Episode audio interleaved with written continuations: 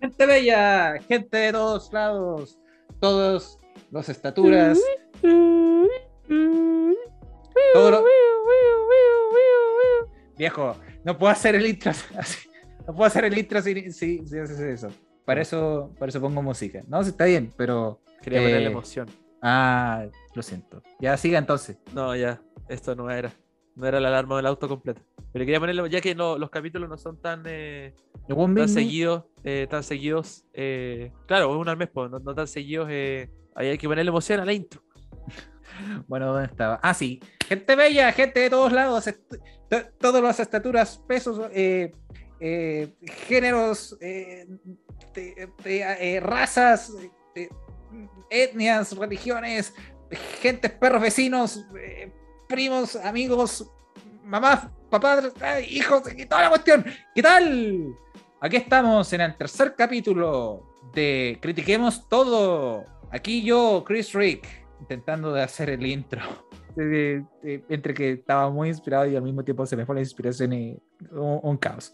Eh, Chris Rick, yo, aquí, ahora, Chris Rick, Reviewer World Critic, a sus órdenes, hicimos el tercer capítulo. Mi compadre aquí, Nacho Bataller, eh, el único, el sin igual, el más barbón. Hicimos ahora, critiquemos todo episodio 3, que hablamos de Venom 2. Escuchamos sus comentarios y mi compadre les va a decir lo que nosotros comentamos sobre un episodio sin tanto spoiler. Si Carnage está liberado en esta película, aquí los spoilers no están liberados. Así que nos contuvimos un poco más, de que nos fuimos pues, de repente por las ramas, nos fuimos, pero fue después de hablar de la película. O sea, la, la, la conversa sobre la película no tuvo interrupciones grandes y la mantuvimos cortita, precisa sin spoilers. Así que no se preocupe, usted puede ver este episodio de podcast y después ir a ver la película. Y así vamos a mantener el formato, a pesar de que es, es difícil hablar de una película sin spoilearla porque tenéis que controlar lo que decís. Normalmente cuando vaya a ver una película la queréis comentar con spoiler y todo, pero esta vez no. Esta vez nos contuvimos y bueno, comentamos Venom, Venom 2, Venom Let There Be Carnage y eso, comentamos un poco. Y al final del episodio ya nos fuimos a cosas más noticiosas, pero ya es después de hablar de la película, así que no escuchamos sus críticas y las aplicamos. Exactamente. Así que, gente, hicimos lo que pudimos. No nos odie, no odie el episodio si no les gustó. Y- y-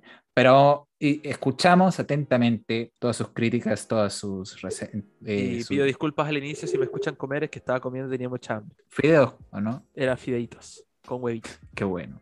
Gente, sí, escuchamos sus comentarios, escuchamos sus críticas. Sí, aún así siento que hablamos durante poco menos de dos horas, como siempre lo hemos hecho, pero más conciso, menos spoilers. Si nos hacemos llamar, critiquemos todo, tenemos que aceptar críticas hacia nosotros también. Sí, no, está bien. No, totalmente. Y aparte, alguien me dijo, loco, tú tienes una doble moral. ¿Por qué dices eso? Así, súper ofendido le dije yo. Porque tú dices no al spoiler y lo spoileas todo. Exacto, en el primer capítulo comentaste la historia de que te pasó con Star Wars 7 y resulta que spoileamos todos Escuadrón Suicida de Shang-Chi. Sí, entonces no podemos, no, no puedo, no puedo tener ese estándar. Me lo hizo ver esta persona. Me hizo ver esta persona. Su- su- Suena tan como, como terapia. Pero hablamos de Venom, hablamos de todo el futuro que tiene Sony, el MCU y todas las cosas por delante sin spoilers. Hablamos de temas politizados, hablamos de temas que están en la cuerda floja y hablamos de todo lo que se, todo lo que será. Bueno, no diré mucho más porque están en, el episodio. Véanlo, escúchenlo, para algo está. Eh, así que dicho eso, muchas gracias por sus críticas. Vayan al podcast. ¿Qué andáis comiendo, Barbón? Fideitos, fideos. Oye, hoy día salía soya o teriyaki. Una gran duda que, que podría dividir a las masas de sushi. Soya, puta, es que no soy una persona muy de sushi. Mira, cuando una vez un verano comí sushi y me enfermé. Ya. Eso fue como el 2000, ya inventarte, el 2016. Y como por dos, tres años que no comí sushi porque tenía miedo. Hasta, hasta la una- fecha. No, no, no, igual después, eh, fue creo que fue en la, eh, estaba en la U. Alguien Ya. había comprado sushi, un un compañero, y le robé unos pedazos y ahí como que, porque eh, le sentía asco porque me enfermé de la guata, entonces después cuando comía de nuevo, le sentía asco al sushi, entonces como que paré de comer un tiempo. Y después, bueno, volví, pero aún así nunca fui un, un ávido eh, Fan- fanático. del sushi. Bueno, la gente que nos esté escuchando, bonito día, hoy día jueves 7 de octubre 2021, temporada 1. Y debo decir que ayer habremos sido uno de los primeros a nivel nacional, chileno, se podría decir. No por una van premier, pero Sí, no era Vimos- el primer, pero vimos Venom 2. fue la primera vez que vamos al cine un miércoles. No, primera vez que, mo- que vamos al cine los dos, desde el inicio de la, desde el inicio de la pandemia. Creo que lo dijimos en el primer capítulo. Nos vamos junto al cine de febrero del 2020. Febrero, porque fuimos a ver Aves de presa. Ah, de precio, sí. No, yo, yo me estaba acordando que yo fui al cine después de eso. Fui a ver Parasite Ah. con, una, con una amiga, sí. Y como que a la semana o dos semanas después de eso fue todo este tema de la pandemia. Entonces fue fuerte. Todo se fue la verga.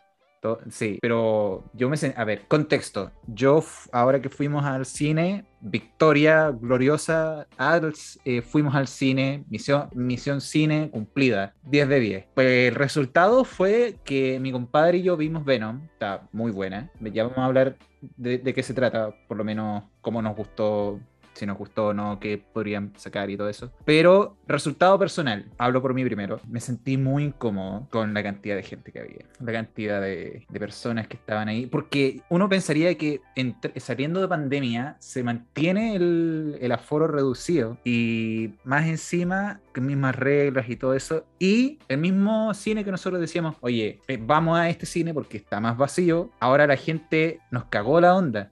Y fue como si fuese a ver Star Wars no, 10 así. O, o Avengers Endgame. Mira, no vamos a decir marca ni lugar para que no se nos. Sí, nos no. escondite, no, no, vamos a promocionar más ese lugar para que no haya más gente. Sí, no. eh, En O una... sea, no, no es que, no es que me guste una sala vacía, o sea, por ejemplo, eh, ver Infinity War a sala llena o Endgame, ningún problema, es por el tema de la pandemia y que te entiendo totalmente. O sea, lo que normalmente nos pasaba es que nosotros siempre tratamos de ir el jueves, no sé, como que nos terminó acomodando ir el, el estreno. Claro. Eh, así la, vamos, la vemos al tiro, nos salvamos los spoilers. Y ese cine, eh, Cine X, era el que más íbamos. Puta, y yo creo que del 2016 al 2019, hasta con, no sé si a vez de presa lo vimos ahí, parece que sí. sí, sí. Era vacaciones de verano, era febrero y la sala no estaba llena. No había nadie. vacía. No había No había nadie. nadie. Todo el era mundo... febrero, todavía verano, y era un estreno, y nadie. Entonces, bueno, esa película le fue mal en taquilla, pero, pero no sé, pues Harley Quinn, supuestamente la Harley agarró popularidad después de la primera escuadrón y. O sea, agarró, a ver, yo creo que agarró vuelo con, con Escuadrón Suicida, claro, primer Escuadrón,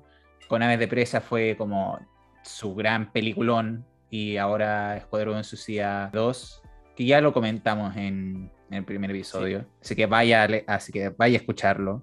Pause, pause todo este, este episodio. Vaya, vaya. Sí, nuestro Cine X pasó de, de dejar de estar en el anonimato y la gente nos copió la idea. Mala idea esa. Pero mira, o sea, nosotros íbamos los jueves como a las 6, 7, ese era como el rango horario, y estaba vacío, ¿cierto? Y eh, nosotros fuimos ayer, miércoles, y la sala estaba bastante llena. Entonces creo yo que lo que pasa es que porque ya no hay toque de queda, porque ya no, no hay tanta restricción en cuanto al horario, yo creo que los cines se confiaron. Yo creo que, mira, no, también sin decir nombre, pero cuando fui a Shang-Chi, que fue otro cine y fuimos separados, a mí me pidieron, o sea, mascarilla todo el rato puesta adentro, ¿cierto? No, pero estaban vendiendo comida y, eso- y yo pensé que eso no se podía. Y me pidieron pase de movilidad al entrar. Acá fue súper bizarro porque acá Loco, no aquí cortaron- mira, no cortaron las entradas. Pa- partamos de, par- sí, partamos de ahí. Protocolo de todo cine es te cortan la entrada. Te cortan la entrada se puede como... cambiar de, de- de sala. Y de hecho, a- a- de hecho pasó, creo, compadre, que en un momento llegó el encargado, no, no te diste cuenta. Pues llegó el encargado, encargado, pero no echó a nadie, como que ayudó a alguien a acomodarse. seguro, porque yo vi que, porque yo vi que tiraron a alguien de enfrente de nosotros como para lado, como que no era expuesto. Y se acomodaron ahí porque no, sí, no está la gente. Y el que fue a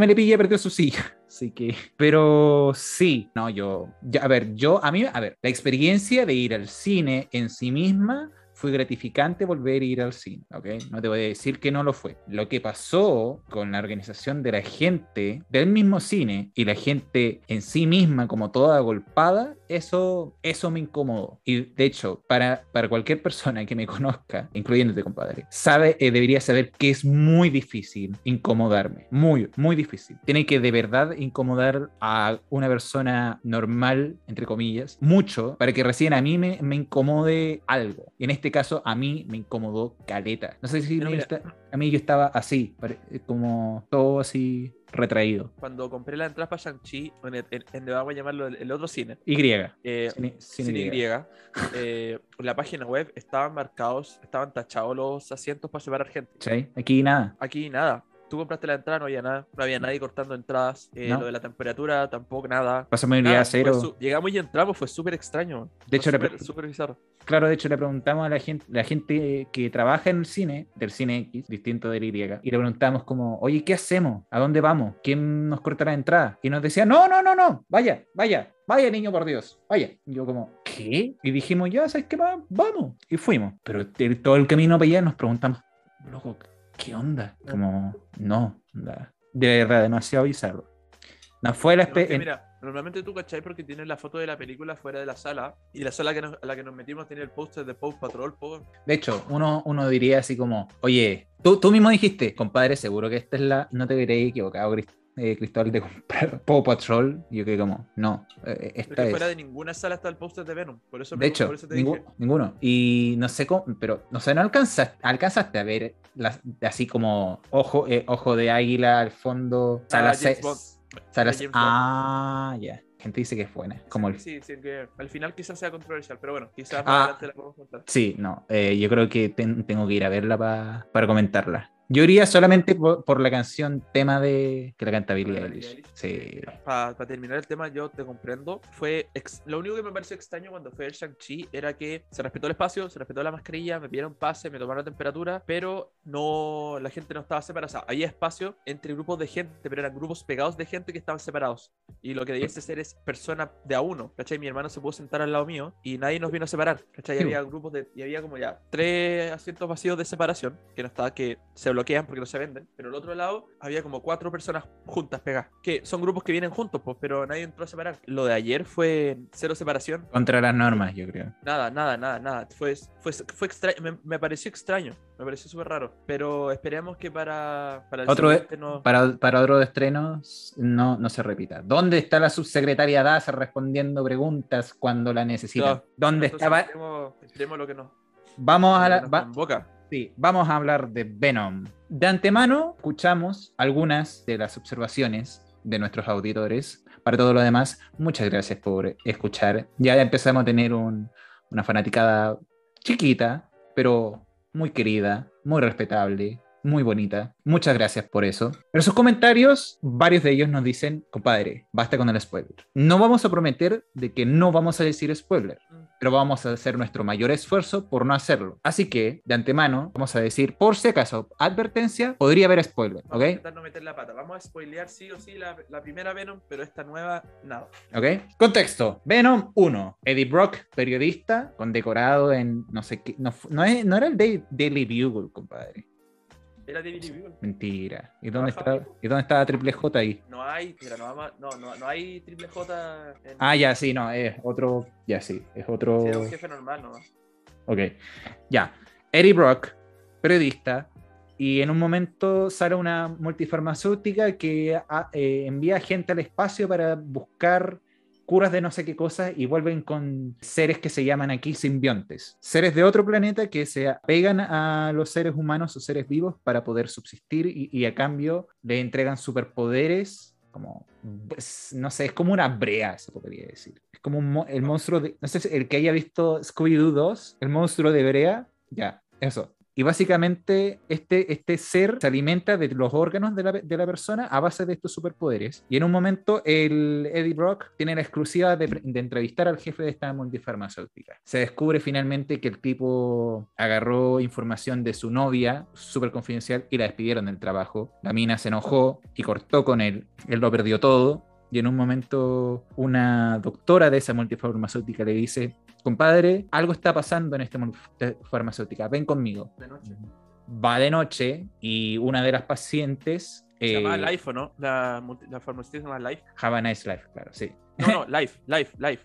No, ese- solo Life. Claro, pero ese era el eslogan, Have a nice life. Ah. Va y le, y le lanza, o sea, se lanza encima de él y le, y le infecta con un simbionte, que es Venom. Y, básic- y en resumen, la película se trata de este simbionte, trata de subsistir dentro del cuerpo de Eddie Brock, y Eddie Brock trata de detener a este multinacional cuyo jefe eh, finalmente se integró con otro simbionte y quieren traer a todos los simbiontes del planeta de los simbiontes a la, a la Tierra y Riot se llama. y conquistarla. Que es un simbionte que aparece en los cómics de Spider-Man, pero que no es tan conocido como Venom o Carnage. Claro. Y fue una de las últimas películas en que apareció en vivo y en directo, vivito y coreano, Stan Lee. Así que, Yes. Esta peli Venom es del 2018.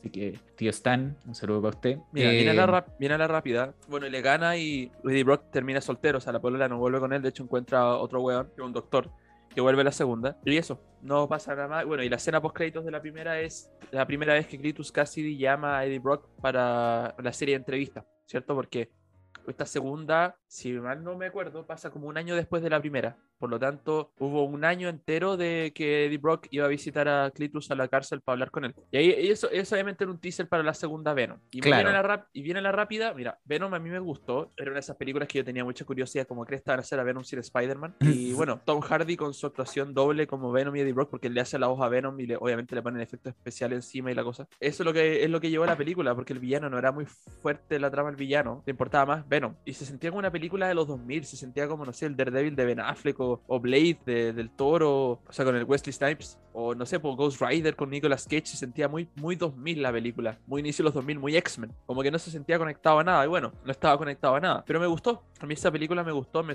me tenía bajas expectativas y la superó, pensé que iba a ser más mala, no es la mejor película de, todo- de toda la existencia de la Tierra, pero Para ser una película, una película independiente de Venom, sí. Yo concuerdo que tú decías ahí, no, compadre, ¿cómo? ¿Cómo si, sin Spider-Man? Y yo digo, loco, no necesita. Tú me dices, sí, sí necesita. Y yo decía, no, no necesita. Se sostiene por sí solo. Lo mismo en su O sea, momento. cualquier personaje de superhéroe se sostiene por sí solo. O sea, por ejemplo, no sé, puedo agarrar al personaje más callampa de Marvel. ¿Podría una película de los Guardianes de la Galaxia sin estar conectada al universo Marvel funcionar? Sí, sí tenía que ocurrir algo bueno, pero sí. Sí. Entonces, claro, yo tenía, obviamente, tenía mi escepticismo porque la conexión entre Eddie Brock y Peter Parker es fuertísima, ¿cierto?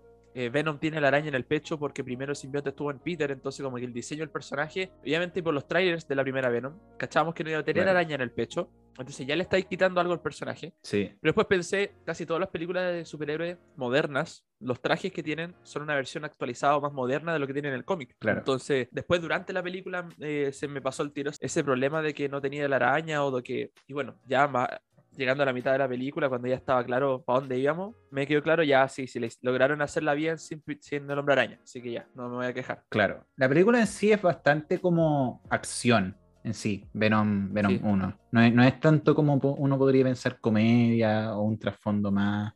Tiene Más sus partes de comedia. Sí, pero no, no es como. No es como acción comedia, como una, como una película como podría ser, ponte tú, cualquiera que te- sea de acción, pero que tenga Adam Sandler. Claro, O los rápidos y furiosos que son últimamente, por decirlo menos, lo siento, lo siento, lo siento para el fandom. Basura. A mí no me gustan la- las rápidos y furiosos. Siento que Ey, a, mí después- sí me, a mí sí me gustan, pero tampoco te voy a contraargumentar. es que después de la muerte de Paul Walker dejó de tener sentido todo.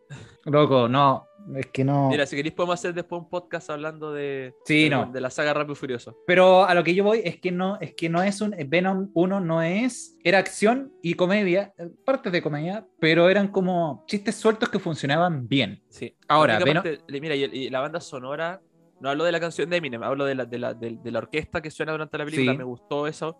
Eh, lo más débil de la primera Venom es el villano, y eso que el actor, el Riz Ahmed, es un actorazo. Después quedó nominado, no sé si viste esa película, El sonido del metal, Sound of Metal, donde un baterista que queda sordo. No. Se pega, bueno, te la recomiendo, se pega una actuación pero monstruosa, lo nominaron al Oscar. Y aparece Rock One, pues si es el, el mecánico de, la, de, la, de, la, de la Rock One. Sí, el que, le, el que le, le- le- le dijeron que decía todo el tiempo, necesito hablar con este tipo, Sí, él, y, de- y después fue él el que cuando lo están entregando, denos su, su nombre, su nombre, de- diga el nombre de la nave. Y él fue el que activa la guay y dice Rock One. Claro. Entonces, el weón viene haciendo cosas buenas hace rato, y, pero siento yo que no fue culpa de él, fue el personaje de Riot no es conocido. Entonces, y ese no fue el problema, porque por ejemplo James Gunn tomó ya dos weas desconocidas que son los guardianes y el escuadrón, tomó personajes desconocidos en ambas, y ahora resulta que todos son fanáticos de Polka Dot Man y ese weón aparece en un cómic de Batman como en los 50, ¿cachai? Y ahora todo el mundo conoce a Polka Dot Man, porque James Gunn sabe cómo utilizar personajes así. Entonces, con Riot, acá podría haber pasado lo mismo. O sea, claro, el personaje no es tan conocido, no importa, pero no le dieron nada con qué defenderse al amigo. Entonces, como que es el típico jefe de empresa corrupto, que es malo, que no tiene poderes durante toda la película y al final, oh, resulta que sí tiene, ¿cachai? Y solo por Entonces, Ryan. como que, claro, entonces como que no era muy interesante. Entonces esa era la parte más débil, pero el resto, Sí, es una, es, una, es una película consistente, trama eh, buena por sí sola. Aún así no entiendo por qué la, la crítica lo- la destruyó tanto. A lo mejor era como un tono muy oscuro. no, Era- es que no era tan oscuro. yo- es que según yo no sé. Mira, tan mala crítica no tuvo, pero la gente que habló negativamente hablaba de lo que dije yo al inicio, que era que se sentía una película muy 2000, que era como una película de superhéroes de principios de los 2000, así como de la época Ghost Rider con Nicolas Cage, eh, de las primeras X-Men, de las Cuatro Fantásticos donde estaba Chris Evans. Se sentía una película que pertenecía a esa época más que a la moderna. Mm. Y eso a la gente no le gustó, o sea, a a aparte de la crítica no le gustó. Yo encuentro razón que se siente con una película de esa era, pero no fue un problema para mí. A mí fue como oh, un 7, 8 de 10. No es como para darle así, ponte tú a, a Iron Man 2. Y 10 de 10 a Infinity War. Y, eh, no, Infinity War, por sí. En- Endgame es, es 9.5. 10 de 10. Ah, no, miento.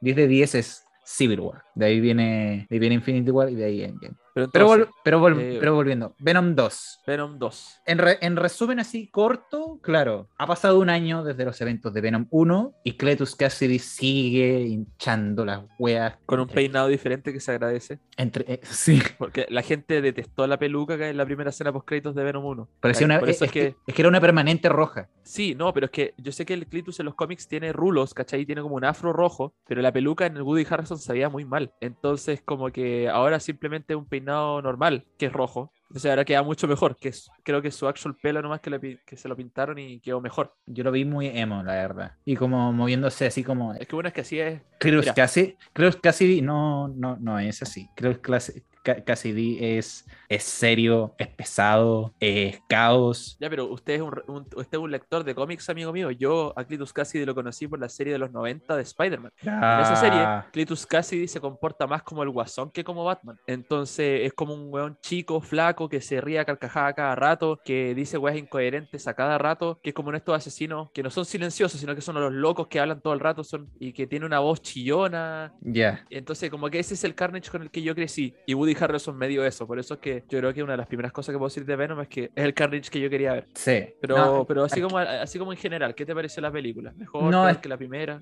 No, mucho mejor.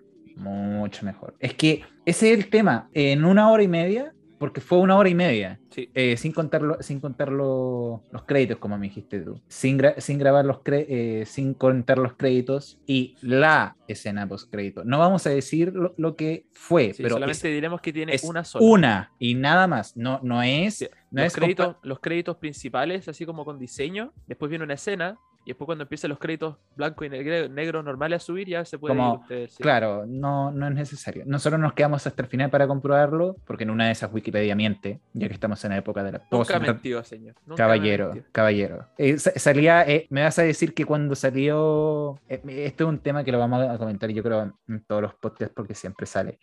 Me vas a decir cuando salió Guasón no salía el, el jajas o el coringa en las Ya. traducciones o, o el, o el, no sé, el que cambiaban, la gente editaba estas cuestiones. Ah, Entonces- no, pero a ver, no, pero el que yo te mandé era como español, ese era falso, pero el Coringa es real. Así No, sí, en Brasil no, sí. así era la traducción. No, sí, pues, pero estaba el jajas, el, el- ¿cómo se llama el otro? O sea, lo puedo decir, pero me tenéis que censurar después. No, dilo, dilo, no, no hay El censura. aquí. Pichula. No, eh, había mucho, había mucho. Sí, pero, pero ¿qué tiene que ver con Wikipedia? el- risas, ese era, el risas. ¿Qué tiene que ver con Wikipedia? Yo dijo que ca- cada vez que vamos al cine, yo me meto a Wikipedia, o me meto en realidad, no en Wikipedia, artículos de internet que dicen cuántas tienen, ¿no? ¿De qué se trata? Así como, tiene dos, listo. Y me salgo al tiro para no spoilearme y Listo. a ti te digo, ya, tiene dos o tres o una. Ah, O sea, Wikipedia también es bastante consistente, lo hemos ocupado antes. El tema Sí, está en que, gente, es una, es una escena post créditos, Una sola. una sola. No, va- no se quedan hasta el final. De verdad, si se quieren ir de la sala de rápido por necesidades básicas de la vida y pandemia, váyanse. Después del primer eh, eh, escena post créditos, váyanse. La película entera me gustó bastante. Sí, Sí. Conde- condensa todo en una hora y media, base a acción, profundidad, sensibilidad y comedia. Mira, la película, esto lo voy a decir, la película Venom Let There Be Carnage. Para mí es como Venom 1, pero con un- una inyección de adrenalina, porque tiene pocos momentos donde tú puedes estar respirando tranquilo. Todas las escenas son bastante aceleradas. Creo que las escenas de, de Woody, como o sea, las escenas de Clitus, cuando está como Clitus, ¿cierto? Esas son más lentas cuando conversa con Eddie, son más calmaditas, pero el resto, si no es ac- entre acción y comedia, y la película está así todo el rato, ta, ta, ta, y como que es bien acelerada, o sea, desde el inicio y no para, y como que es bien rápida. Y normalmente lo que pasa con esas películas es que cuando lo hacía así, no tenéis tiempo para desarrollar personajes, no tenéis tiempo para nada. Como que quedan personajes sin desarrollo, no tenía espacio para diálogo, es pura acción y comedia y la- como que los personajes se ahogan.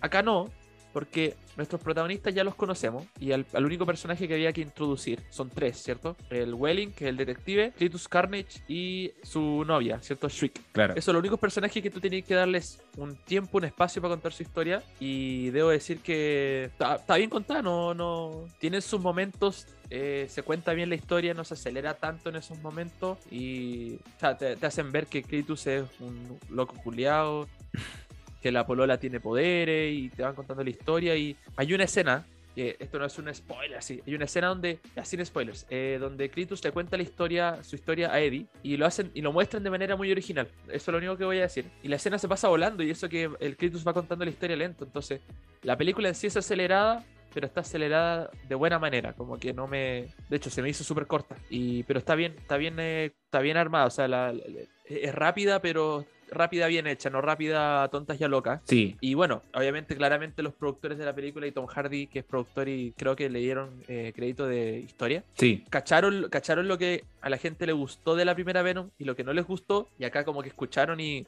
eliminaron lo que a la gente no le gustó. Sí. Esta se siente como una película moderna de superhéroes o de cómics. Y por otro lado, la relación entre Tom Hardy, o sea, entre Eddie y Venom, que lo que a la gente le gustó en la primera, acá hay, pero es un viaje completo. O sea, la, la columna vertebral de la película es la relación entre Venom y Eddie. Es Sí. como, ¿cachai? Como que duplicaron la escena entre los dos. Claro, sí, a, a ver, la primera sí antes era como el conflicto, puta, yo soy humano, no puedo hacer lo que tú haces, no puedo hacer lo que tú quieres hacer y vives eh, y estás viviendo en mi cuerpo, son bajo mis reglas. En este caso es como es como cuando estáis co- eh, es como cuando te casaste, es como cuando te casaste y ya lleváis entre uno y cinco años así casado, como Claro, que como que en la ya primera, en la primera se conocen y Eddie tiene miedo porque este es un área y no sé qué, pero ya ha pasado un año en esta segunda y como que aquí ya están acostumbrados, ya se conocen un poco de cómo funciona, cómo funciona el uno y el otro y acá vemos cómo se va desarrollando como su relación, cómo se profundiza. Claro, aparte, aquí, aquí ya se están mandando a la punta del cerro cada uno.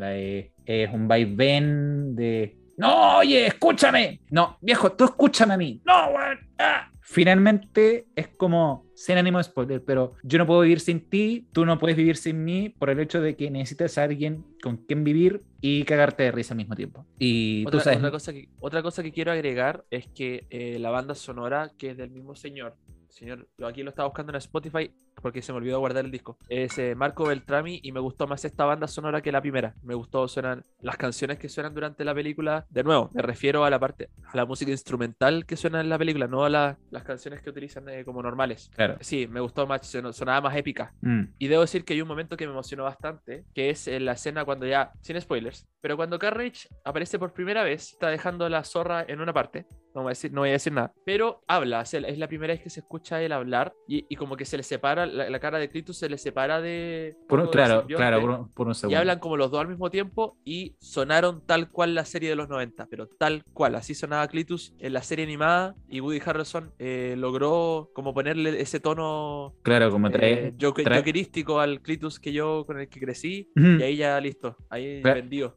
Claro, como vendido. No, sí, sí. eh, yo siempre me, me, preocupé de que eh, Cletus Cassidy fue, tuviese una voz. eh, no, no Cletus. Carnage tuviera una voz más chillona, Sí, que era muy grave. Era como Darth Vader conoce a Venom y se juntan. sí. eh, la- cuando ya Carnage estaba, cuando el simbionte estaba 100% puesto y Carnage hablaba, sí, era, era bajo. Pero hay otro momento en la película donde hay un pequeño conflicto entre Clitus y Carnage y ahí se vuelven a escuchar los dos al mismo tiempo y ahí suena de nuevo el, ahí suena más el Carnage de esa serie, pero que el hecho de que no tenga la voz chillona no me lo, no molestó tanto. Claro. El- siento que se ve mucho más letal que Venom, Carnage siempre ha sido más peligroso y agresivo que Venom y aquí la película lo muestra. Todas hecho, las escenas de Carnage son todas brutales, eso es lo que puedo decir, como que... Eh, Sí, no. Para el que haya le- leído los cómics, se, se estará preguntando lo mismo que yo. ¿Es rojo? Sí. pero no, Sí. intenso, no intenso como en la serie de los 90 ni en los Ah. cómics. ¿Por qué? Porque, o sea, no voy, a pon- no voy a decir nada de la película, pero de, en los cómics y en la serie es un rojo intenso. ¿Sabes por qué? Porque originalmente era marrón, pero la cantidad de gente que mataba y que ah, mientras, caminaba, mientras avanzaba por la, eh, por la vida, era tanta que básicamente era café, pero encima de ello era rojo sangre. Entonces finalmente se quedó con la, el rojo sangre para toda la vida. Y ese es el Carnage que nosotros conocemos hasta la fecha. Y algunos videojugadores siguen traumados hasta el día de hoy con la fusión Doc Ock y Carnage al mismo tiempo de la PlayStation 1. No, porque de verdad tú lo vierais y es básicamente Carnage con cuatro brazos, eh, cuatro no, pero en este caso eh, mecánicos, más largos todavía. O sea, si ya eran largos con los mecánicos, aquí, eran más, aquí es más largo. Y en este caso te persigue como si... O sea, sí que tiene la, la boca estilo Venom, que es así, compadre. Aquí estoy viendo, aquí estoy viendo fotos. Vale, que así. Aquí es como el doble o triple. Y pareciera un demonio de ultratumba, así. Totalmente. Y eso, no es tan, no es tan fiel a los- al cómic per se, pero como construcción de personaje que es pesado, que quiere hacer caos, igual que Cletus, va acorde, va ad hoc. Y, y es una buena construcción de personajes que, y, que dentro del legado de Cletus Cassidy de serie de los 90 y todo, sí, Woody Harrelson alcanzó a, hacer, a, a seguir ese legado de una forma pulcra, bien trabajada. Para, la- para lo que fue una hora y media, Sí. sí, Eh, bueno, la primera Venom está basada en el cómic Lethal Protector. Yo creo que ese fue el cómic que más, donde más Tom Hardy sacó inspiración. Ah, ya. Y después, por eso, y ahora en la segunda se utiliza harto la frase Lethal Protector porque así se llama el cómic donde salió Venom, o donde Venom era un cómic de Spider-Man donde Venom era protagonista. Y para esta película, se, obviamente no sacaron cosas de Lethal Protector, pero le agregaron cosas de un cómic que creo que, creo que es más moderno que Lethal Protector, que se llama Maximum Carnage. Maximum Carnage. Sí, que también es un cómic de Spider-Man. O sea, no he leído ninguno de los dos, eh, pero vi fotos e imágenes cuando me enteré, cuando se reveló que esa era la inspiración para esta segunda película. Ya. Y Lethal Protector, Venom de protagonista,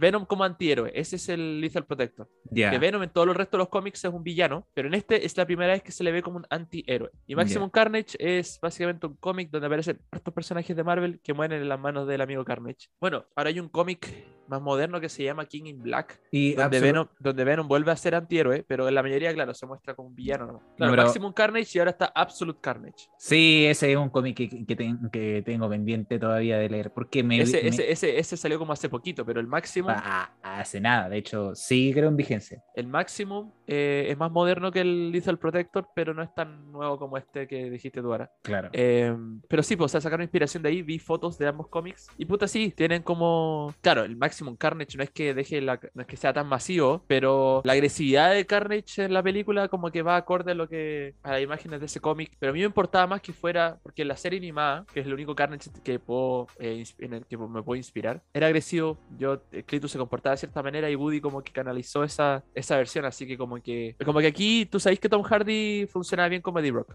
Eso quedó claro con la primera. Aquí la duda Sí, era no. Woody y siento yo que terminó súper bien. Y bueno, la Shriek es un personaje que yo no conocía. De hecho, a- Eh, a, ver, a mí siquiera había, ni siquiera había visto la imagen de cómics. Pero la Naomi Harris es buena actriz y me gustó el personaje. Se, se contó lo que se tenía que contar y. de hecho, ¿Está bien?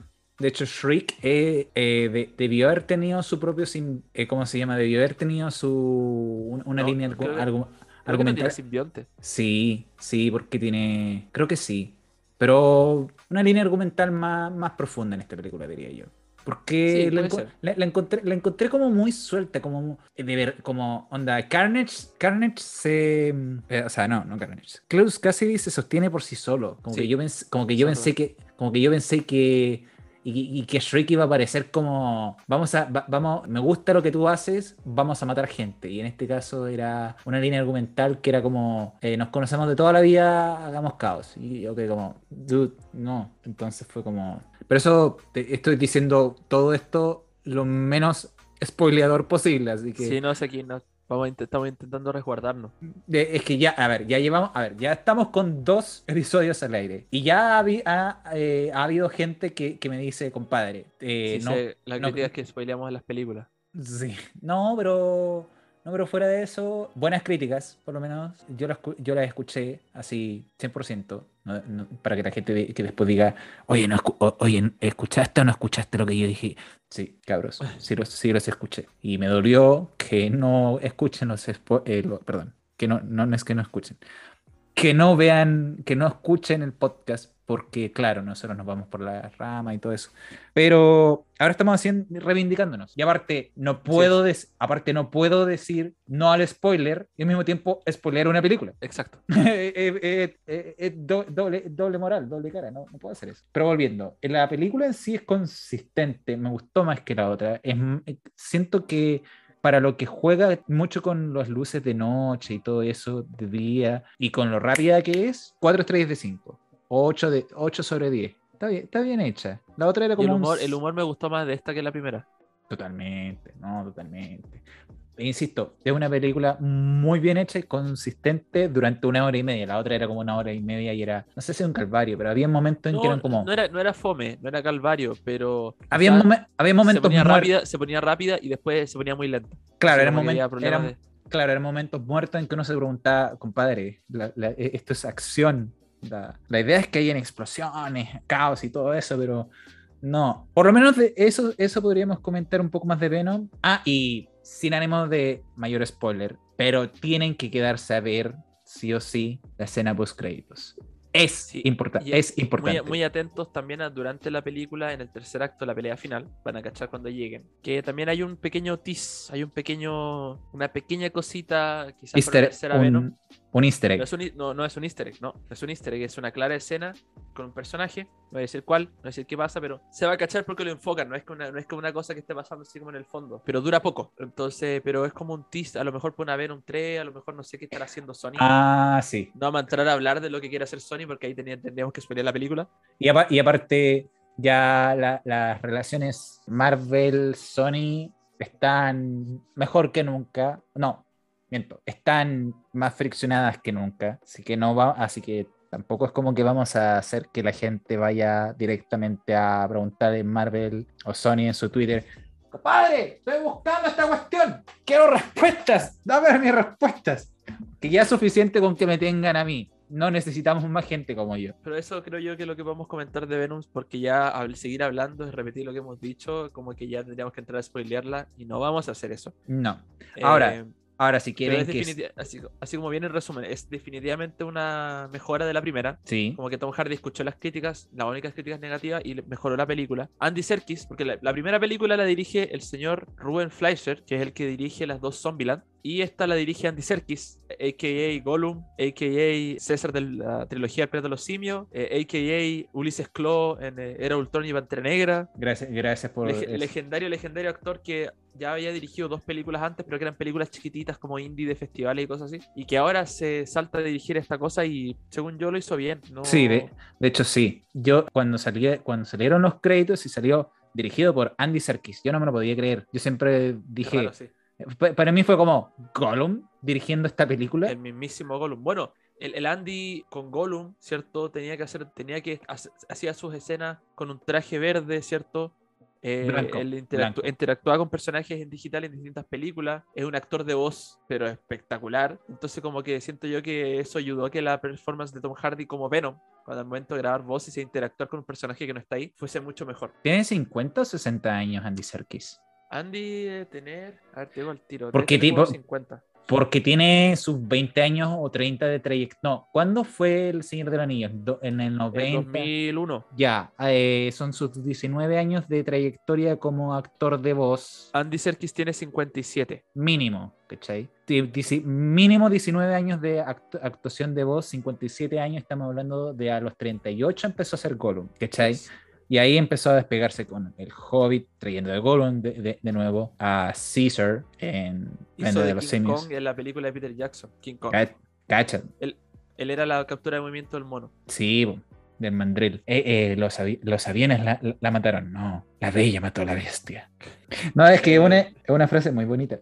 Sí, o sea, Andy Serkis como actor es legendario y en lo, que, en lo que es director, solamente esta es recién su tercera película. Tercera. Eh, tercera, pero su segunda, que es una película que se llama Breed, con el Andrew Garfield, un ex Spider-Man, Sí. eh, resulta que recibió buena crítica. No fue como, oh, esta es la mejor película, pero eh, le dijeron, buena pega, bien hecho. Como que por eso ya a lo mejor Sony confió en él para agarrar esta película. Mm. El director de la primera solamente tiene crédito de productor, y acá aquí Andy eh, no escribió el guion, pero solo dirige, pero, Pero le hizo, bien. buena- eso, hizo bien la pega, hizo bien la pega. Eso, e- eso, eso, eso es lo que cuenta. Dicho eso de Venom, Mira, ¿Qué algo más? entretenido. ¿Cómo rankeáis el Escuadrón Suicida, Shang-Chi y Venom? Ya que no vamos a spoilear, ¿cierto? Va a ser más corta la conversa de la película porque no queremos spoilear. pero vamos a pero claro, pero vamos a hablar de, de otras de cosas. rankeando las películas que hemos que comentado en el podcast. Llevamos tres. Ya, sí. Y de, peor a mejor. De peor a mejor. Sí. Chuta. No, me dejaste no- en un punto en que, a ver, Chang-Chi sería la peor. Ya. De ahí, ven- de, de vendría Venom y de ahí vendría Suicide Squad. Mejor, obviamente. Mejor. Ah, no, no lo hicimos antes. Y yo creo que deberíamos hacer un podcast así al aire para comentar de Black Widow, pero un par de meses más, yo creo. Ahí cuando Sí. la gente lo lee, la, la vea y hablemos, podemos hablar de spoilers. Ah, bueno, si queréis meter todo, todo. De O sea, que por, por lo menos lo que que meter, es habría que meter solamente la cuido. Entonces. eh, los nuevos mutantes, ¿cuándo fue? Se estrenó este año, pero no la he visto. Pues, sí. Ah, ya. Mal Ya. ahí. ¿Cuenta meter la Liga de la Justicia Zack Snyder? No. O sea, sí, sí, pero no la he visto. Ya, entonces Ya. no. No, no, no, entonces ya. Black Widow, Black Widow. Eh, Ya, si, si es con Black Widow, yo diría eh, de peor a mejor: Black Widow, Venom, Shang-Chi, Escuadrón Suicida. No. Black Widow, Chang-Chi, Venom, Escuadrón Suicida. Chang-Chi, a ver. Lo que tiene Chang-Chi es que. A ver, a lo mejor puede ser porque eh, vi Venom y me gustó. Y me gustó Caleta. Mira, que- que el hecho que haya puesto Black Widow al, al final, o sea, Black Widow. Al principio. cosa, creo- lo, lo dijimos, lo dijimos, o sea, creo que no sé si lo, lo dije cuando comentamos Shang-Chi o no, o cuando estábamos hablando de Escuadrón, pero Black Widow me gustó, no es fome, pero no es la gran película, como que esta es la primera película, porque la primera película post-Endgame era Far From Home, pero porque Spider-Man, y porque recién está ahí con toda la energía de Endgame recién fresquita en tu mente, como que siento que por eso Spider-Man le fue tan bien a Far From Home. Claro.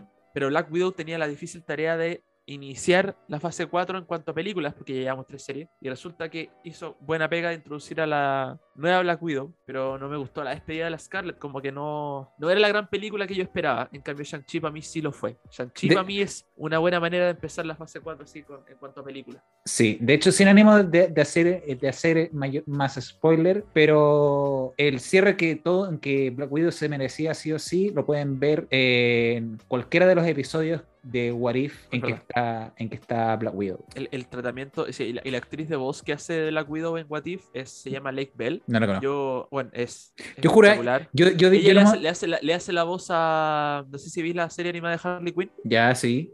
Ella le hace la voz a la hiedra venenosa en inglés. Ya, no, no lo caché. Y Pucha. no porque, no porque en What If está imitando, imita a la Scarlett Johansson y le sale igual. Es Como que yo me, yo me pregunté, ¿trajeron a Benedict Cumberbatch hacer a Doctor Strange? Y a Chris Hemsworth como Thor. y a Chadwick Boseman, que en paz descanse, como Tacha- eh, Star-Lord T'Challa. Entonces yo me pregunté, ¿por qué no trajeron a, a Scarlett Johansson como Black Widow? Porque, porque bueno, el- lo- los que no regresan, bueno, y después de ahí tú tus últimas palabras con, con Venom, pero para cerrar este esta desviamiento, ya que escuchamos sus críticas, no nos vamos a desviar tanto. Eh, eh, Ya, no, pero viejo, ya... Ro- Robert, Robert Downey Jr., Chris Evans y Scarlett Johansson no volvieron a hacerle las voces a sus personajes porque ya no están bajo contrato con Marvel. Scarlett firmó un contrato un poco más largo que Chris Evans y Robert Downey Jr. porque la Scarlett tenía que hacer Black Widow después de Endgame. Claro. Eh, pero ya sus contratos están vencidos, ya no, ya no están bajo contrato con Disney o Marvel, ya, su, ya no, no tienen nada. Entonces, por eso es que en What If, como Chris Hemsworth tenía que hacer Thor 4, eh, Benedict tiene que hacer Doctor Strange 2 y Spider-Man, y como que todos los actores de voces que regresaron están todavía bajo contrato, por eso tenían que volver, ¿cachai? Claro. Incluyendo a Chadwick, que antes de que él falleciera, Pantera Negra 2 ya estaba confirmada. Entonces estaban Sí. todos bajo contrato, excepto estos tres que, bueno, Robert Downey Jr. y Chris Evans, sus contratos se vencía una vez que terminaran de hacer Endgame, y la, Bla- a la Scarlett se le vencía después de hacer Black Widow. No los llamaron porque ya no estaban bajo contrato, pa- por eso es que no fueron los únicos que no volvieron para What If. Ahora, los actores que llamaron para hacer el reemplazo igual los imitaron bien. O sea, Sí. no, no era una perfecta imitación, pero sonaban parecidos, así que no, no molestaba. Claro. Ahora, tres cosas. Eh, la primera, viejo, ya, ya comentamos Venom, así que explayémonos todo lo que podamos. de lo que sea. Tampoco es tanto, pero. Mira, si bien escuchamos sus comentarios, es la vez que vamos a, a conversar durante dos horas sobre. Creo yo que los capítulos debiesen ser como reviews sin spoilers de X película y, en el título poner más otras cosas, o más, o y más. ¿Cachai? Como comentar la película al inicio, eh, ya que va a ser sin spoilers es más corto. Y. ¿Cómo se llama esto? Y después comentar otras cosas. ¿Qué es lo que hacemos? Que es básicamente lo que hacemos. O Claro, o sea, sea, el error era comentar otras cosas entre medio de, de la review de la película. Claro. Pero ahora hablamos directamente de Venom 1 y 2 eh, sin mucha interrupción. Entonces, como que ya. sí, y, sin, y, sin, y sin tanto spoiler. Bueno, Sí. segundo, segundo eh, punto. Yo creo que para cerrar, por lo menos Venom 2, Ajá. dedito para arriba, dedito para arriba, y yo, sí, 4 de 5 estrellas. Y sí, me quedo con que Venom es la segunda mejor película dentro de las cuatro que se han estrenado en 2021. Si sacamos la Liga de podría- la Justicia, mira, tú, eh, yo diría que. Es que no he visto la Liga de la Justicia, me estoy diciendo. pero, me- ¿Viste no la es- original? Sí, Ya. pero, pero la de Snyder son cuatro horas, viejo. Estamos Sí, sí, hablando, estamos hablando Sí, sí. De, de ver dos Señores de los Anillos de corrido. Mira, O- una- yo, yo creo que cuan- cuando tengáis tiempo de verla, necesito que lo hagas porque va a ser una cuestión que te. ha- Yo, mira, no sé si te va a cambiar la vida, pero va a ser una weá que. Es un evento, Esta- sí sé. Mira, mira, sí, mira, no es una versión extendida, es literalmente otra fucking película. Sí, lo sé. Sí, eh, lo, lo- he visto en reviews, en todo eso. Me he mamado todos los spoilers, pero ya es básicamente. Si sé que tengo que absorberla yo, per se, y instamos a, a la, a la audiencia que haga lo mismo. Se gaste su buen dinerito, porque HBO Max tiene su buen catálogo. No, no Sí. se crean, tiene su buen Uno de los catálogo. mejores catálogos que hay. todo lo que es Friends, todo lo que es El Príncipe del Rap y, y estas series no, noven- de los 90, de los 80, eh, fines de los 80, principios de los 2000, Ricky Morty, Juego de Tronos, Chernobyl está ahí. Es más el, próximo que... se les el próximo año se les viene La Casa del Dragón. Más encima, y eso es un exclusivo HBO. Para la gente que Yes. de, verdad, de verdad le gustó, por lo menos hasta la quinta temporada, diría yo, de, de Juego de Tronos. Hasta la que- sexta. La sexta igual es bueno. Es que no, te, te estoy diciendo quinta en base a fiel a los libros. Ah. La, se- la sexta, a partir de la batalla de los bastardos en adelante, ya empieza a jugar TV. La eh, batalla de los bastardos es como el final, casi el final. po. La batalla de los mm, bastardos es el capítulo 8-9. Sí. Y después el último capítulo es cuando la Cersei hace explotar con el fuego verde el Capitolio o como el, con el, el- Sí, pues, pero a lo que te estoy diciendo yo es que la George séptima y la R.R. octava fuera de libro, sí. po. Claro, George R.R. Martin ha llegado hasta el, hasta el quinto libro de, de Juego de Tronos, ¿cachai? No ha sacado el sexto. Y como que eh, de, no sé, 50 capítulos, el capítulo 45 del 50 es recién la batalla de los bastardos. Yes.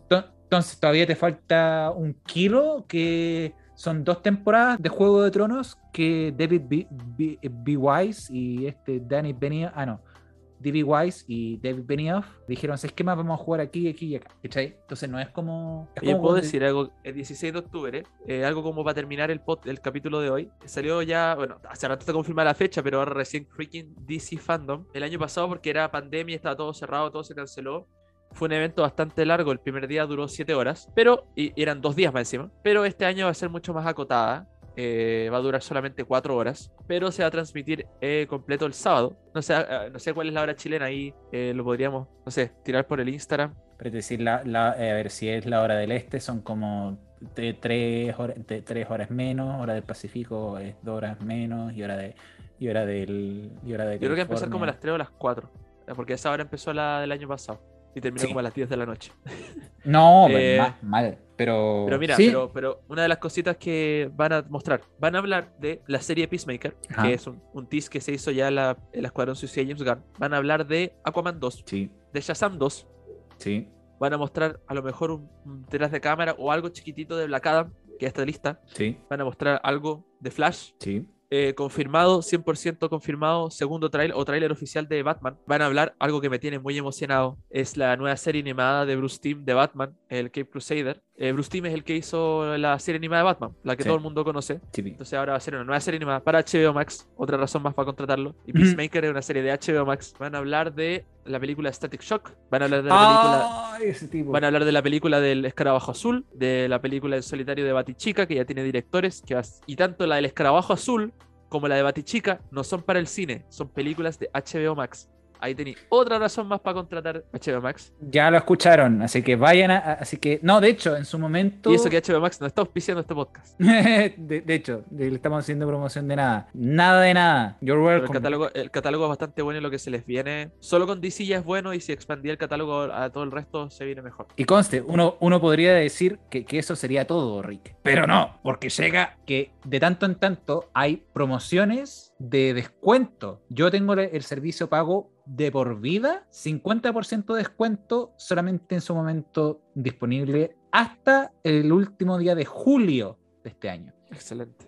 Entonces, no es como que, ah, loco, loco, que, que lata 5 lucas por persona. Loco, yo contraté pack familiar por 2.500 pesos. Entonces, no es, y cuando te digo Hay que pack estar atento. entonces, cuando te digo pack familiar, son tres, son tres perfiles. Donde podéis tenerlo tú, tu mamá, tu papá, y si apañáis y lleváis, no sé, un montón de años, así, siendo mejor amigo de tal persona, o mejor amigo de tu vecino, o teniendo polola, o tu perro, le creáis un perfil. Así es. Entonces, y sé que tienen para rato HBO Max. Vayan a verlo, es bueno. Y sí, sí sé que tengo que hacerme el tiempo de ver eh, la Liga de la Justicia, pero es que, viejo, Dura carrera. cuatro horas, tienes que encontrar un momento, un buen momento para hacerlo. Todavía tengo pendiente ver Casa Blanca, Pulp Fiction. Sí, sí, todavía no he visto Pulp Fiction. Tengo 25 Créeme, años. yo la, la primera, la primera vez que vi Pulp Fiction fue el año pasado, así que estoy ahí ¿Viste? contigo. Te- tengo 25 años y todavía no he visto Pulp Fiction. No he visto Ca- eh, Casa Blanca, Pulp Fiction, ni lo que el viento se llevó.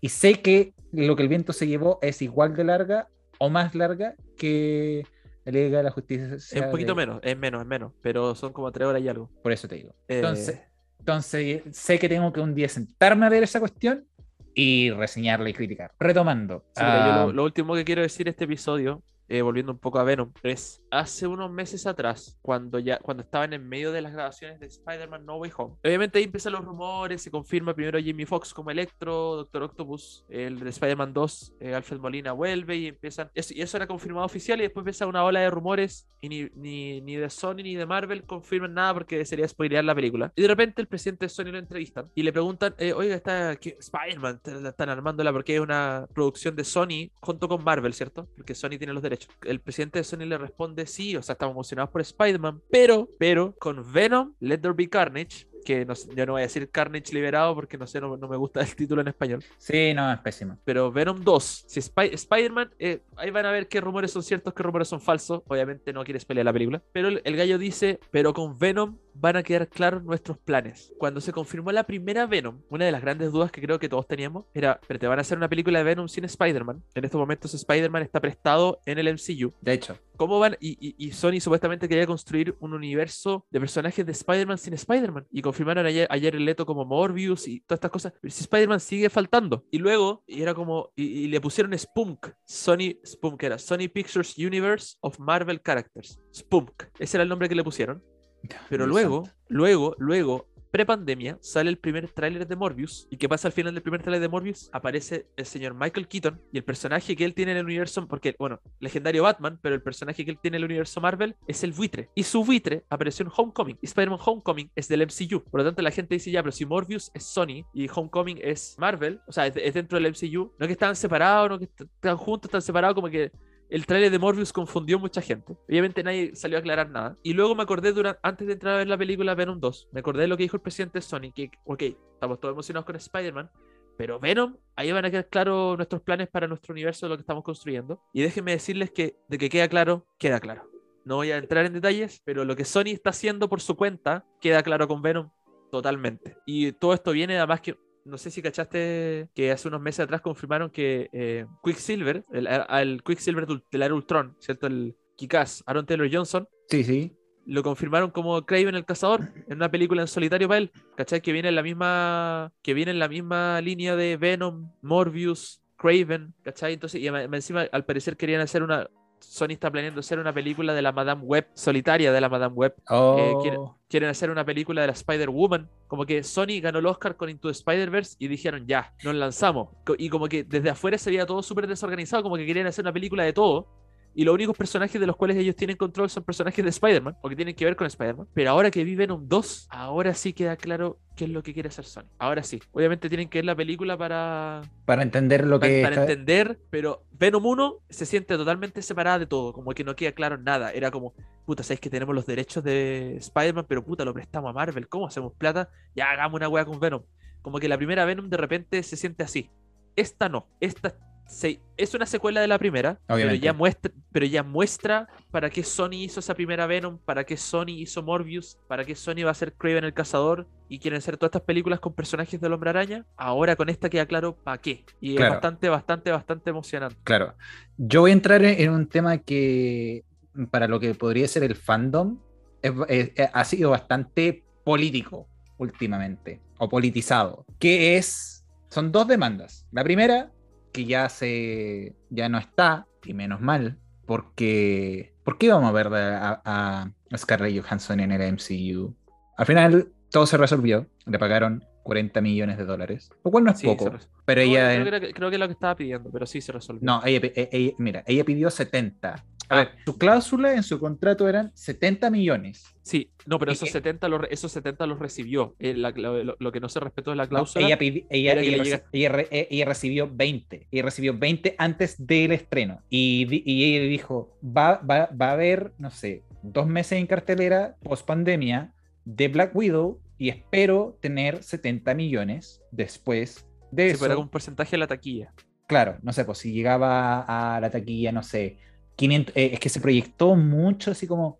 No, el, el problema, claro, es que le llegó parte de la taquilla, pero eh, lo- la plata que generó la película en Disney Plus no le llegó a ella. O sea, eso es lo que Llegó- fue. Eso, por eso se molestó y reclamó. Claro, le llegó a Disney, no a ella. El tema está en que, claro, y cuando pasó esta cuestión de que llegó Disney Plus al mismo tiempo o a la semana después de que la, de que la tiraron a Disney Plus, ella se molestó y los demandó. Y dijo, ¿sabéis qué más? Esto es indignante, esto no va, va a ser contrato, no quiero 70 millones, quiero 100. Y salió estos tipos de, del imperio Disney y dijeron, los altos ejecutivos y dijeron, ¿saben qué más? Lo sentimos mucho, nos duele comunicar esto, pero encontramos en esto una acción muy madura de, la par- de parte de la señorita Scarlett Johansson, pero vamos a tener que cortar relaciones con ella y no va a haber ningún proyecto más con ella de... Y eso que eh, ella estaba involucrada en una película, eh, estaba, la habían anunciado para una película de la montaña embrujada de, de Disneylandia.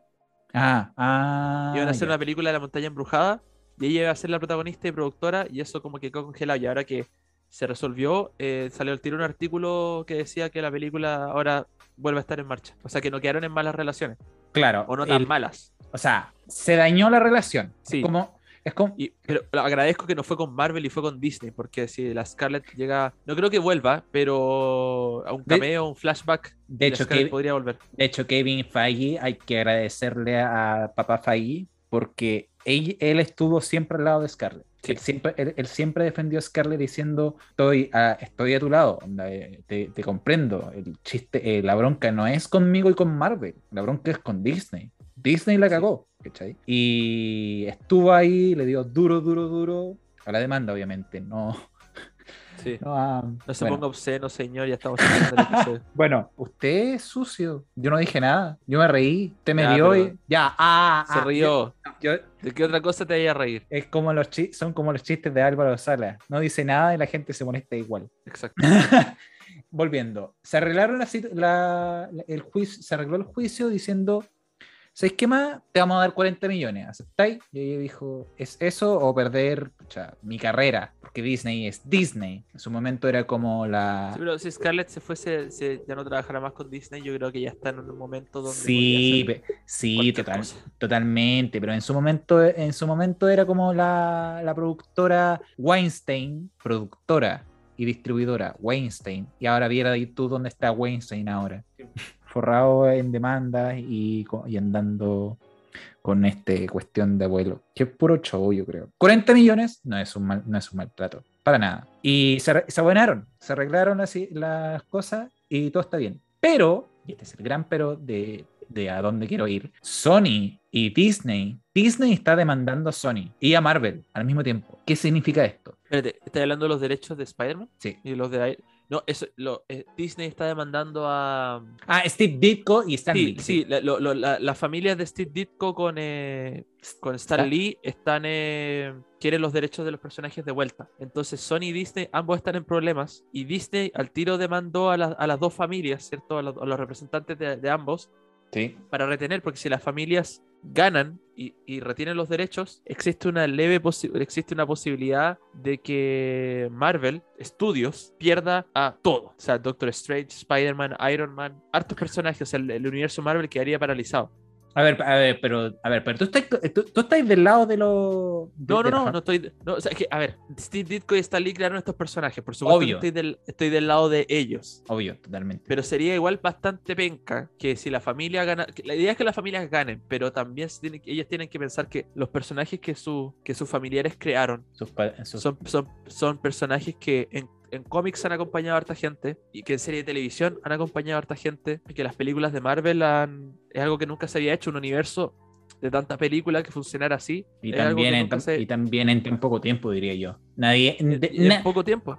Nadie. 10 años, 11 años. Por eso te digo, nadie ha hecho, ni siquiera el propio Disney, nadie ha hecho un universo cinematográfico en 10 años y que fuese tan bien hecho. Y después todos los estudios empezaron a copiar el mismo universo cinematográfico en distintos sectores y bueno, pocos encontraron el éxito como Marvel. Y claro, no todas las películas son buenas, definitivamente hay, hay, hay unas mejores que otras, pero pucha, nos han dado tanta alegría. Y obviamente yo estoy totalmente a favor de que las familiares de Steve Ditko y Stan Lee reciban regalías por el uso del personaje, pero espero que ganen. Pero lo que espero es que cuando ganen no le pida los personajes a, a Sony y a Disney. Yo, mira, el, el mejor escenario de todos es que ganen las familias y que después la familia de Steve Ditko con Stan Lee le entreguen los derechos o le presten los derechos de Spider-Man a Marvel. Porque así Sony perdería los derechos de Spider-Man. Es que ese, así, es que estaría, es- y así- estaría todo bajo el mismo techo. Si es que es el tema, o sea, eh, no, no, no podrían hacer eso per se. No, a ver, no es que no puedan porque yo, porque yo digo que no pueden porque no pueden porque Sony los compró. Sí, ¿cachai? Sony los pero, la compró. fami- pero la familia quiere, los quiere de vuelta. Ah, no había echado esa onda. Pero, pero bueno, esa, esa es como la gran, la, la gran duda. ¿Qué va a pasar con esta demanda contra demanda? Y recontra, y recontra demanda. Y súper recontra demanda. Es como, imagínense una demanda a nivel Thanos entre, entre, cua- entre, entre tres estudios y una familia. Do- dos familias. Do- dos estudios y dos familias. sí. ¿Por qué dos ver, creo, que estudios? Sony, creo que Sony no ha hecho absolutamente nada. Es Disney el que está demandando a la familia. Pero eh, ya- cuestión de tiempo para que aparezca Sony y diga, oye, Sí, sí, es verdad. ¿Cachai? Onda, de aquí, a, de a Navidad va a aparecer. Ya de a año nuevo. Sí, oye, yo pensé que el otro día, eh, dato súper random, Están, eh, estaba yendo yo a en un mall, no me acuerdo qué mall, pero sería como, ven aquí el Día del Niño. Y yo decía, todavía nos queda un feriado como para celebrar, como bonito.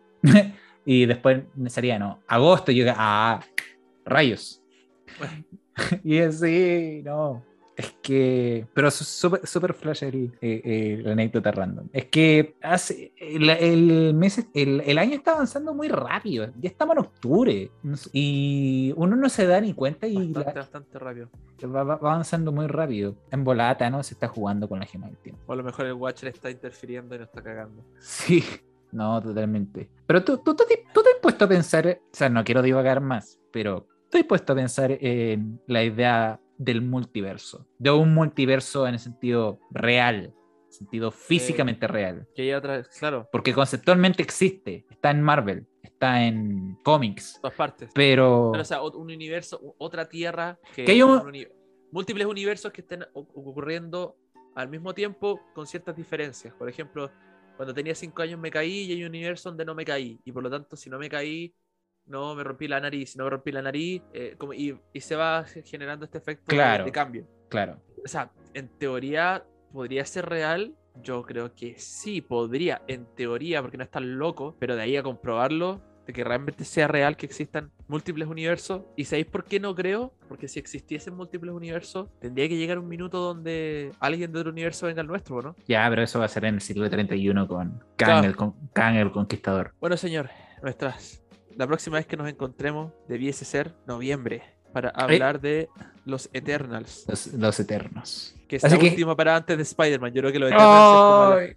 Los Eternals es aperitivo. Mira, a pesar de que los Eternals es una de las que más me tiene emocionado, porque son los guardianes de la galaxia, pero serios. Son personajes que creó Steve Ditko, que son locos a cagar en los cómics. Son como, es como si Pink Floyd hiciera un concierto, hiciera un cómic de Marvel. Una weá muy loca. Y la está dirigiendo la eh, Chloe Chao, que ganó mejor directora en los últimos Oscars. Y la banda sonora la está haciendo un weón que me gusta mucho, que es Ramin Diwayadi, que le hizo la banda sonora Ah, de Game of. Thrones, eh, Westworld y Westworld. Pacífico. Así que esa, esa me tiene emocionado de por sí. Pero yo entiendo que va a servir. Espero que sea buena, ¿cierto? Porque además que va a estar Black Knight. Así que tenía otro personaje que hayan de introducir. Pero es el aperitivo para lo que se viene después en diciembre. Que yo creo que va a ser un eventazo. O sea, yo no pensé. Yo sabía que faltaba. Falta harto tiempo, faltan años. Le dijo Kevin Feige. Faltan años para que veamos Avengers 5 porque por- tuvimos dos películas Avengers en la misma fase, por lo tanto Kevin Feige se va a tomar su tiempo en hacer las 5, no, la vamos, no vamos a ver un Avengers en harto tiempo, pero yo tampoco pensé que íbamos a tener una película y, o serie, un, un evento así de grande, así tan pronto luego de Endgame. De hecho, sí. No, uno,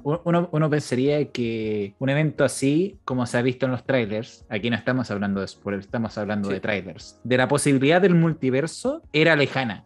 Uno pensaría que la, la idea de un multiverso era lejana, pero después de Endgame, uno ya perdió esa sensación de es lejano todo. Sí, Loki te explica, la, serie Loki te explica las reglas. What If te muestra así como cómo funciona, ¿cierto? Pero ahora Spider-Man te lo va a mostrar en live action. Claro, y, y te va, y Y te va- What If se mueve dentro del, del universo Marvel. Spider-Man te va a traer cosas de, de lo que ha hecho Sony por su cuenta. Y supuestamente, además, otro rumor para echarle nomás leña al fuego es que va a estar Daredevil de la serie de Netflix. Que va, bueno, confirmado en, el, en base al tráiler que va a, ser- va a estar Doctor Octopus de Spider-Man 2. hello, Y va a estar el, y el duende verde que va a estar es el William Defoe de Spider-Man 1 y 2. 1 Ya- y 3 porque después y ya- aparece en el espejo. Y ya con Willem Dafoe, como bien diría este compadre de Te lo resumo así nomás, ya por traer a Willem Dafoe, ya la película tiene un punto a favor. Así es. Y Es que- confirmado también Jamie Foxx como Electro. Ya, Y para echarle más leña al fuego todavía, ya quema esta cuestión. ahora dale. que, ahora, que, ahora que vi el tráiler de Spider-Man, porque salió el tráiler de Spider-Man antes de que viéramos Venom, Sí. mira que lo vi en pantalla grande, el Doctor Strange que aparece ahí eh, con eh, Spider-Man peleando, o están como peleando en una, con hartos trenes, Sí, se parece bastante a un capítulo de What If. Ahí si no lo cachaste, si queréis pues hablamos cuando paremos de grabar para no spoilear What If, pero ahí yo tengo una teoría que se, se sostiene bastante bien, es solamente con imagen, pero sí, se vienen grandes cosas, se viene una- un eventazo gigantesco en diciembre. Quizás no de ni... O sea, es una película de Spider-Man y ya lo comparo con Endgame. de hecho sí. Pero es que, a ver, Endgame fue un final. Spider-Man es un inicio. Exacto. Es como Infinity War, que igual fue un eventazo, pero un eventazo a nivel,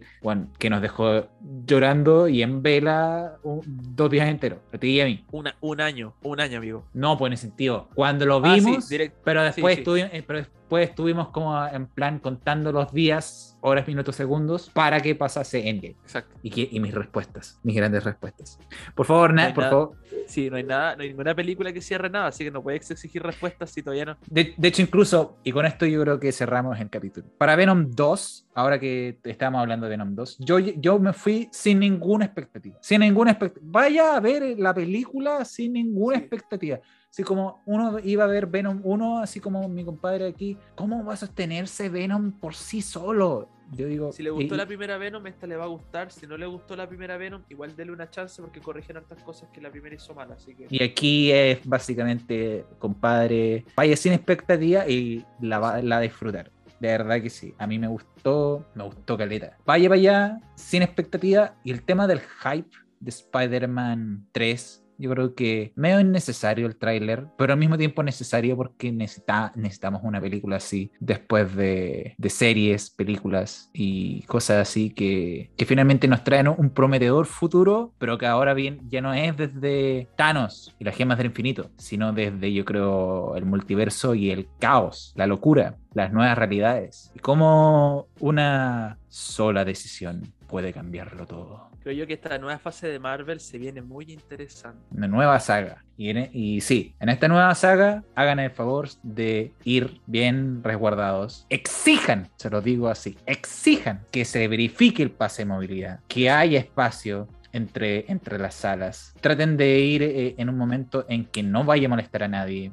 En que va a ir usted solo, o a lo mejor con otra persona, pero basta ahí. Bueno, basta. Y así exigen el control de temperatura y resguárdese de todo lo que, lo que involucra para sobrevivir esta pandemia. Si bien estamos saliendo, no está de más advertir todavía, porque las cifras siguen altas. Las cifras siguen volviendo a, a los sobre 500 casos a nivel nacional, lo cual es preocupante, porque para antes del 18 eran menos de 300 casos. Ahora estamos en más de 500 y hay veces en 600, 800. Así que cuídense. Esto fue el episodio para Venom 2. Nos gustó, ojalá les guste a ustedes. Hablamos de pocos spoilers y recomiéndenos y recomiende a los demás que escuchen este capítulo. Si les gustó, díganos. Escuchamos sus comentarios en redes sociales. Escuchamos, eh, para la, seguimos sus consejos, no tanto spoiler, no fuimos tanto por las ramas. Y si lo hicimos, fue, espero, espero que haya sido consistente. Dicho eso, muchas gracias por su tiempo, caballero. Eh, muchas gracias, muchas gracias a la audiencia. Cuídense mucho, tomen agua, desinfectante para las manos, eh, alcohol gel, mascarilla, distancia social. Respete para que lo respeten. respete para que lo respeten, que Dios los bendiga. Desde el otro lado del micrófono, nosotros les damos amor, buenas energías, dedito para arriba, como digo siempre, no para abajo, porque se pudre el planeta si nos damos tanta negatividad. Así que se van, muchas gracias por el podcast. Hasta la semana, no, no, no hasta la semana. Hasta el episodio que viene.